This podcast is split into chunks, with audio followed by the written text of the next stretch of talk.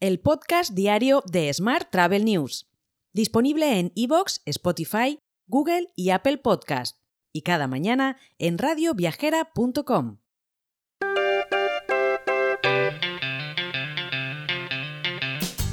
Saludos y bienvenidos, bienvenidas un día más al podcast de Smart Travel News. Yo soy Juan Daniel Núñez y esta es la actualidad turística del día. Este año terminará con un gasto turístico que superará el récord obtenido en 2019. Así se desprende de los datos expuestos por los consejeros y consejeras de turismo en la segunda jornada de la Convención Tour España y de los informes de tendencias de invierno que se han publicado en la web también de Tour España. Entre los principales mercados europeos, España sigue siendo el destino líder para Reino Unido, muy por delante de Francia y Alemania. Más temas.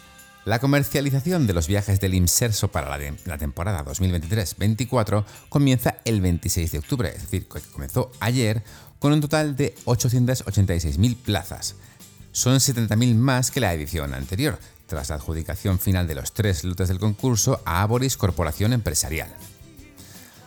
Mientras, el sector turístico español ha destacado en la lista de las 100 mujeres más influyentes en España elaborada por la revista económica Forbes o Forbes que ha seleccionado a las empresarias, directivas y políticas más destacadas de España en el último año. La primera de las directivas destacadas es Sabina Fluchá, vicepresidenta y CEO del grupo Iberestar. Mientras, Renfe ha puesto a la venta los billetes para viajar en sus trenes AVE entre España y Francia en Navidad en sus dos rutas internacionales, las que conectan Lyon con Barcelona y Marsella con Madrid.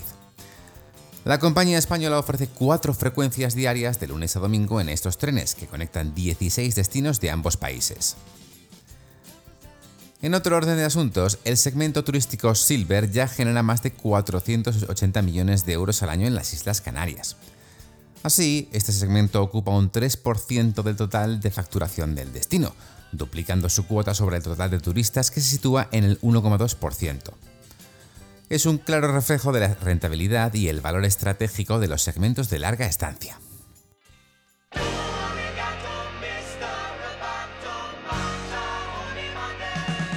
Hablamos ahora de tecnología. La Fundación Telefónica y la COE han lanzado el nanogrado de turismo, gastronomía y hotelería 4.0. El objetivo de este grado sería impulsar la capacitación tecnológica de los profesionales de este ámbito para que puedan desarrollar todo su potencial utilizando la fuerza transformadora de lo digital. Esta formación, gratuita y online, tiene una duración total de 230 horas. Más temas. Clever Solar Devices y Via Power, dos startups españolas, son las ganadoras de la segunda edición de Startup the Future, el programa global de innovación promovido por Galp a través de su plataforma de innovación abierta, Upcoming Energies.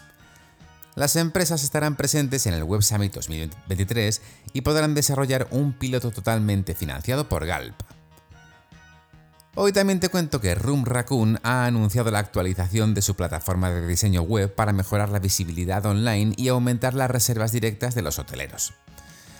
Según la compañía, esta herramienta ofrece un conjunto de plantillas profesionales editables y que no requieren conocimientos de codificación ni diseño avanzados.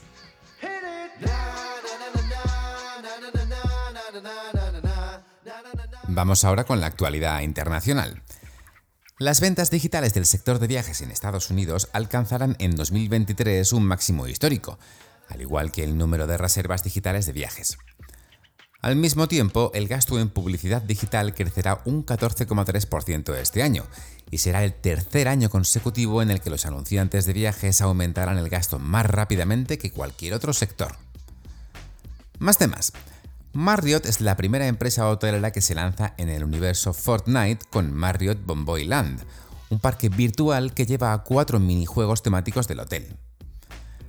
A partir del 26 de octubre, personas de todo el mundo pueden experimentar Marriott Bomboy Land, entrando así con una plaza del parque a través de Fortnite Creative. Mientras, el Consejo Mundial de Viajes y Turismo, WTTC, y el Centro Global de Turismo Sostenible, STGC, puesto en marcha por el Ministerio de Turismo de Arabia Saudí, han hecho públicos los últimos datos de la investigación sobre el impacto medioambiental del sector.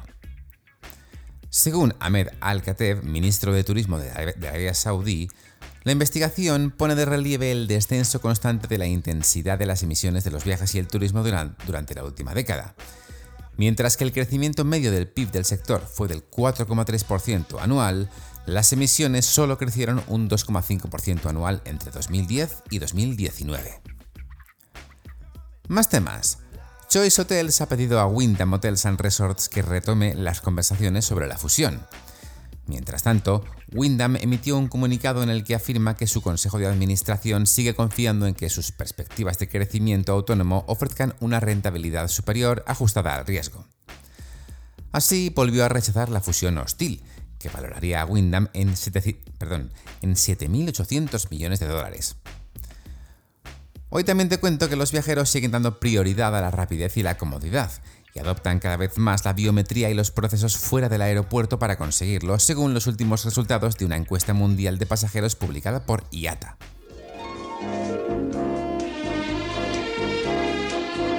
Hotel. Y terminamos con la actualidad hotelera. Roommate logrará en 2023 el primer beneficio neto de su historia. La hotelera prevé alcanzar los 105 millones de facturación y una EBITDA de 15 millones de euros. Además, Roommate acompaña esta buena noticia con la apertura de su primer hotel en Londres, mientras que prevé aperturas en Venecia y Roma. Por su parte, el Grupo Piñero avanza en la reforma de cinco hoteles en el Caribe, situados en México, República Dominicana y Jamaica. Con una inversión de 70 millones de euros, se han renovado estos alojamientos vacacionales con dos objetivos principales por parte del grupo.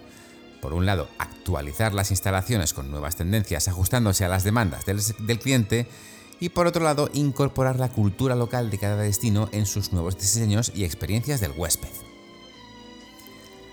Hablamos ahora del grupo Otusa, que ha lanzado su nuevo canal corporativo de podcast una iniciativa que busca ofrecer contenidos de interés relacionados con distintas áreas vinculadas al mundo del turismo. El proyecto arranca con un total de 80 ponencias y debates recopilados de foros y encuentros organizados por Grupo Otusa en los que participan reconocidas voces vinculadas al mundo turístico, empresarial, económico o político. Y bajo el lema Acelerando, Keitel, que es la división de servicios hoteleros del grupo Otusa, celebró su convención anual en el prestigioso hotel Only You Atocha de Madrid. El evento congregó ayer a más de un centenar de hoteles asociados, destacando la confianza que los hoteles independientes han ganado entre los clientes gracias a sus inversiones en sostenibilidad, innovación y adaptación a las tendencias actuales. Te dejo con esta noticia. Por supuesto, volvemos el lunes con más actualidad turística. Hasta entonces, feliz viernes y muy feliz fin de semana. Si quieres apoyar este podcast, déjanos tus valoraciones y comentarios en Spotify, Evox o Apple Podcast. Recuerda que puedes suscribirte a nuestra newsletter diaria entrando en smarttravel.news en la sección Suscríbete. También puedes recibir un mensaje con este podcast y los titulares del día directamente en tu WhatsApp Solo tienes que añadir a tu lista de contactos el número 646-572-336 con el más 34 delante si nos escribes desde fuera de España y después enviarnos un WhatsApp con la palabra alta. Gracias por escucharnos.